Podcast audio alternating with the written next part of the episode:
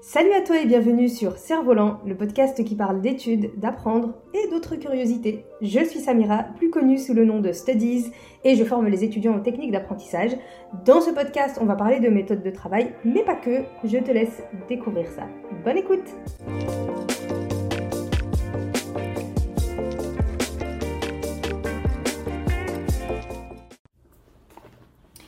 Hello à toi et bienvenue dans ce nouvel épisode du podcast Cerf-Volant, épisode dans lequel on parle d'apprentissage sous toutes les coutures et aujourd'hui on va parler de révision. On va parler de révision parce que pour certains d'entre vous, peut-être euh, les examens approchent, des gros examens, je pense euh, notamment aux bacheliers, euh, à ceux qui préparent des concours à l'université et ainsi de suite. Donc il y a pas mal de choses à faire de ce côté-là et L'objectif, c'est euh, de vous donner des conseils, des astuces pour mettre en place des révisions qui fonctionnent. Alors, dans cet épisode, je vais te partager un plan en quatre étapes pour gérer tes révisions. Donc, tu peux prendre des notes, comme ça, euh, tu auras un récapitulatif euh, de ce plan-là. Et surtout, après l'épisode, l'objectif, c'est de mettre en pratique tout de suite direct. c'est fini la théorie. Dès que tu as ton plan, tu commences à le travailler directement et tu commences à mettre en place tes révisions. Commençons sans plus attendre avec la première étape, la première étape que j'ai appelée l'état des lieux. Alors l'état des lieux, qu'est-ce que c'est? En fait, avant de commencer à réviser, il faut voir un petit peu la situation euh, de tes cours et de tout ce que tu dois connaître et apprendre. D'où l'idée d'état des lieux. Donc dans cet état des lieux, tu vas lister euh, la quantité de cours que tu as, donc la liste de tes matières, euh, que tu dois connaître pour tes examens, le nombre de chapitres ou de cours par matière, on rentre dans les détails pour savoir un petit peu la quantité de cours que tu dois connaître. Tu peux aussi évaluer un petit peu le degré de maîtrise ou de difficulté de certains de tes cours. Donc pour ça, tu peux par exemple utiliser un code couleur. Donc dans ce code couleur là, en rouge par exemple, tu peux mettre tu peux dessiner en rouge euh, un petit rond rouge à côté des cours que tu comprends pas du tout, euh, avec lesquels tu as vraiment du mal, les matières globalement dans lesquelles tu as beaucoup de mal et donc qui vont te demander beaucoup de temps et peut-être des recherches. Tu peux mettre en jaune un petit rond jaune à côté des cours euh, qui te demanderont un petit peu de travail. Globalement ça va, mais il te manque des détails. Tu connais le cours en surface, tu connais les grandes lignes, mais tu sens que il te manque quand même des informations. Et en vert, tu mets un petit rond vert à côté des cours que tu connais bien. Euh, vraiment, euh, voilà, t'as pas de souci à te faire de ce côté-là. Une petite revue quand même du cours, ça te fera du bien pour, euh, voilà, pour réviser un petit peu, pour ne pas oublier, etc. Cet état des lieux, il va vraiment te permettre de cartographier ton, tes révisions et tout ce que tu as à faire, tout le travail que tu vas devoir mettre en place pour préparer tes examens et surtout voir la quantité de travail que tu as. Et surtout, ce qui est bien avec le code couleur, c'est que ça va te permettre de voir la quantité de cours que tu maîtrises, que tu maîtrises un peu moins bien, et surtout la quantité de cours que tu maîtrises pas du tout. Et surtout, ça va te permettre euh, directement, avec ce code couleur, de savoir quel temps tu vas allouer à quel euh, cours et à quelle matière globalement, euh, les cours où tu auras mis un rond rouge à côté, c'est-à-dire que tu ne maîtrises pas, c'est les cours sur lesquels tu vas passer le plus de temps, évidemment, parce que tu ne maîtrises pas du tout, il y a des choses que tu comprends pas, donc tu sais tout de suite que quand tu vas mettre en place euh, ton planning et que tu vas travailler tes cours, les cours rouges, c'est ceux euh, sur lesquels il faudra s'attarder, et c'est les cours qu'il faudra sûrement mettre le plus souvent avec les jaunes et un petit peu moins les verts. Donc voilà, tu vois, cette première étape, juste une liste, voilà, avec le nombre de cours, le nombre de matières, ça te permet tout de suite de voir un petit peu, euh, voilà, euh, ce que tu dois faire. Et là, après ça, on peut passer à la deuxième étape du plan, et c'est de parler de ton temps, de ton temps de disponible. Quel est ton temps euh, Combien de temps tu vas pouvoir consacrer pour travailler et pour réviser. Pour ça, ce que tu peux faire, c'est visualiser ton emploi du temps. Bien évidemment, entre le moment où tu es en vacances, le moment où tu n'es pas en vacances, etc., et les choses, elles changent. Tu peux le faire par semaine si tu le souhaites, comme ça tu sais à peu près le temps de travail que tu as chaque semaine. Et chaque semaine, tu peux dire, ok, euh, là je suis en cours, donc le lundi, j'ai par exemple une heure de travail à consacrer parce que j'ai une grosse journée. Le mardi, je peux donner trois heures. Le mercredi, je peux donner quatre heures, et ainsi de suite. Donc c'est de vérifier combien de temps tu peux donner chaque jour et le week-end aussi, bien évidemment, parce que à l'approche des examens, il faut consacrer du temps à ces révisions, il n'y a, pas de, secret. Donc le but, c'est de euh, voir quel temps tu peux donner chaque jour à tes révisions, en fonction de ce que tu as à faire euh, durant la semaine, en fonction de, ton emploi du temps, et ça te permettra de voir euh, à quel moment tu pourras placer les différents cours que tu vas devoir réviser. En sachant qu'il est hyper important d'être réaliste. Souvent, on se dit, bon, bah, je vais être capable de travailler 3 heures de 19h à 22h ou de 21h à minuit. Et on se rend compte à 21h30 qu'on est claqué parce que notre journée, elle a commencé à 6h du matin et euh, qu'on a eu cours de 8h à 18h. Donc, cette partie-là, elle est super importante.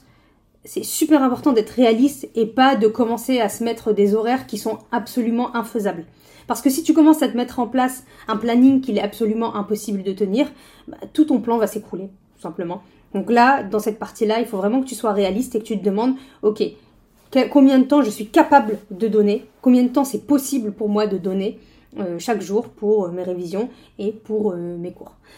donc c'est important de trouver cet équilibre entre le fait d'être trop laxiste, genre, je donne pas beaucoup de temps alors qu'en fait j'ai grave du temps, et le fait d'être beaucoup trop idéaliste alors qu'en fait on est incapable de tenir, de tenir ce planning-là.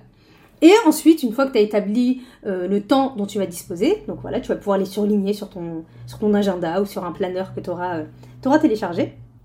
Et là, tu vas pouvoir commencer à disposer les cours euh, que tu vas travailler.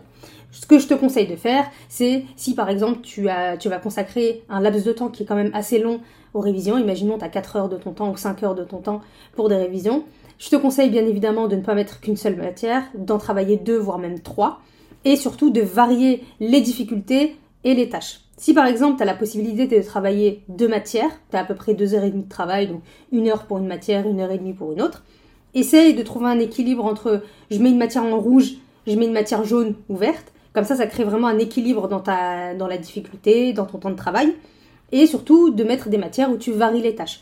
Par exemple, pour euh, la première matière en rouge, bah voilà, il va falloir travailler le cours, faire des fiches, euh, essayer de comprendre.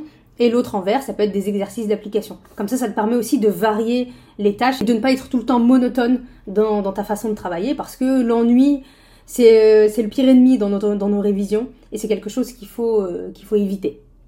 Donc, à ce moment-là, tu peux commencer à caler ton emploi du temps. Ce que je te conseille de faire, c'est pas de faire un emploi du temps sur euh, trois mois que tu vas être incapable de tenir, mais plutôt de faire un premier emploi du temps sur une semaine, voir un petit peu ce que ça a donné, faire un bilan de cette semaine, te dire ah bah tiens là j'ai pas assez travaillé, là euh, ça a été trop compliqué parce que j'ai mis trop de cours difficiles, là j'ai pas eu le temps et ça te permet d'adapter ton emploi du temps à la semaine suivante et te dire bon voilà là je vais mettre telle matière et telle matière, je vais mettre une rouge et une verte après, une jaune et une rouge et ainsi de suite pour te permettre d'améliorer en fait ton organisation. Troisième étape de ton plan, tu travailles les cours. Là, tu as mis ton emploi du temps. Il est temps de travailler les cours. Donc là, c'est le moment de dégainer les flashcards, les fiches, les mind mapping. Le focus, il est sur le contenu, sur le cours, je dois le connaître. Je dois connaître les éléments importants pour maîtriser mon cours, savoir les restituer. Donc ça dépend bien évidemment des matières que tu as. Ça dépend aussi bien évidemment de la couleur que tu as mis sur le cours. Donc un cours rouge, il va te demander surtout beaucoup de compréhension, de faire des recherches, comprendre si c'est clair. Un cours en vert, tu peux déjà faire une petite fiche très rapide, une jaune aussi. Donc c'est à toi de voir aussi quelle méthode tu vas utiliser pour te permettre de euh, maîtriser le contenu de ton cours.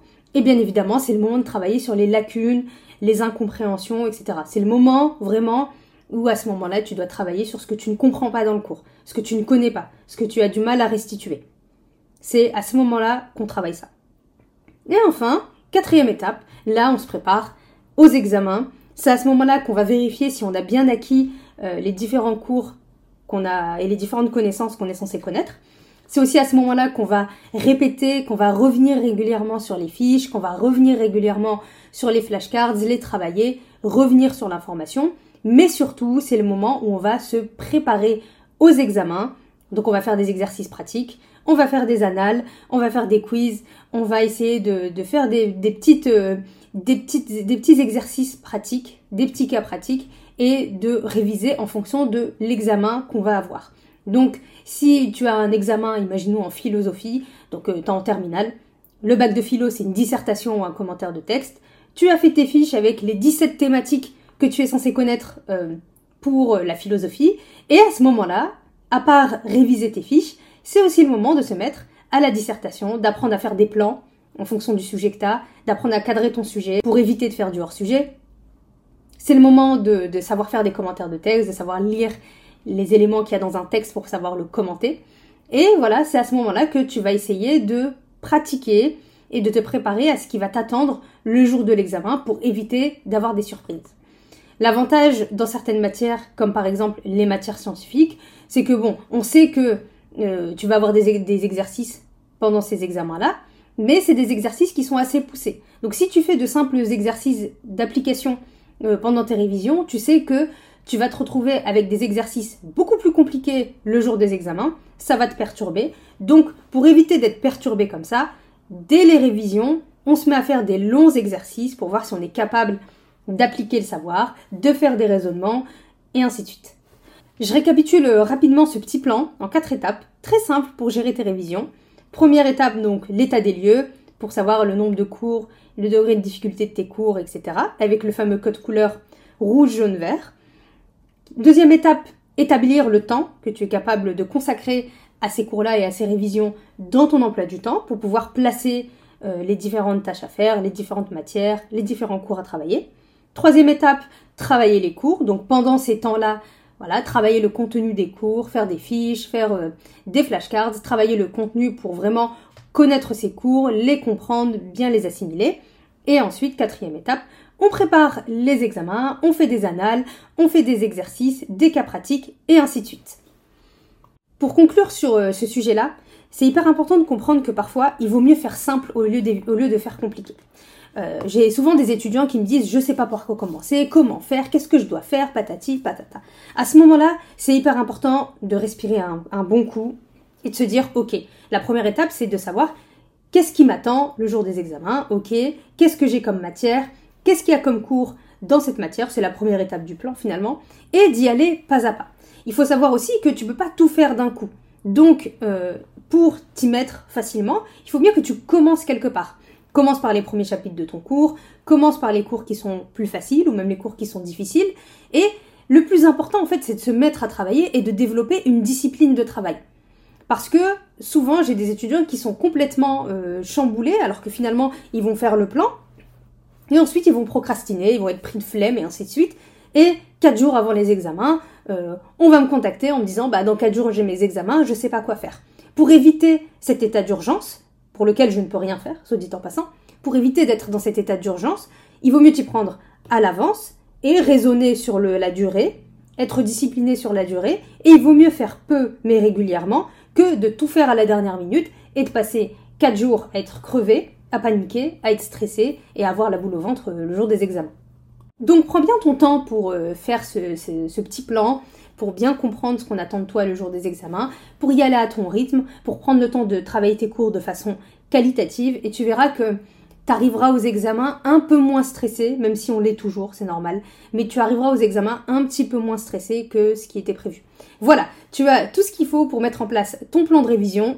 Toi-même, tu sais, juste après cet épisode, c'est le moment de mettre en pratique. On laisse pas ça sur une feuille, on met en pratique directement, on commence à mettre en place son plan de révision et il n'y a plus qu'à te souhaiter bon courage. J'ai plus qu'à te souhaiter bon courage pour tes examens. Je suis sûre que tu vas cartonner. Si l'épisode t'a plu, n'hésite pas à le partager autour de toi, à mettre une note si tu as la possibilité sur euh, ton application de podcast. Et on se retrouve la semaine prochaine pour un nouvel épisode de Cerf-Volant. Merci encore pour ton soutien et ton écoute, ça me fait super plaisir. Et on se dit à très vite. Peace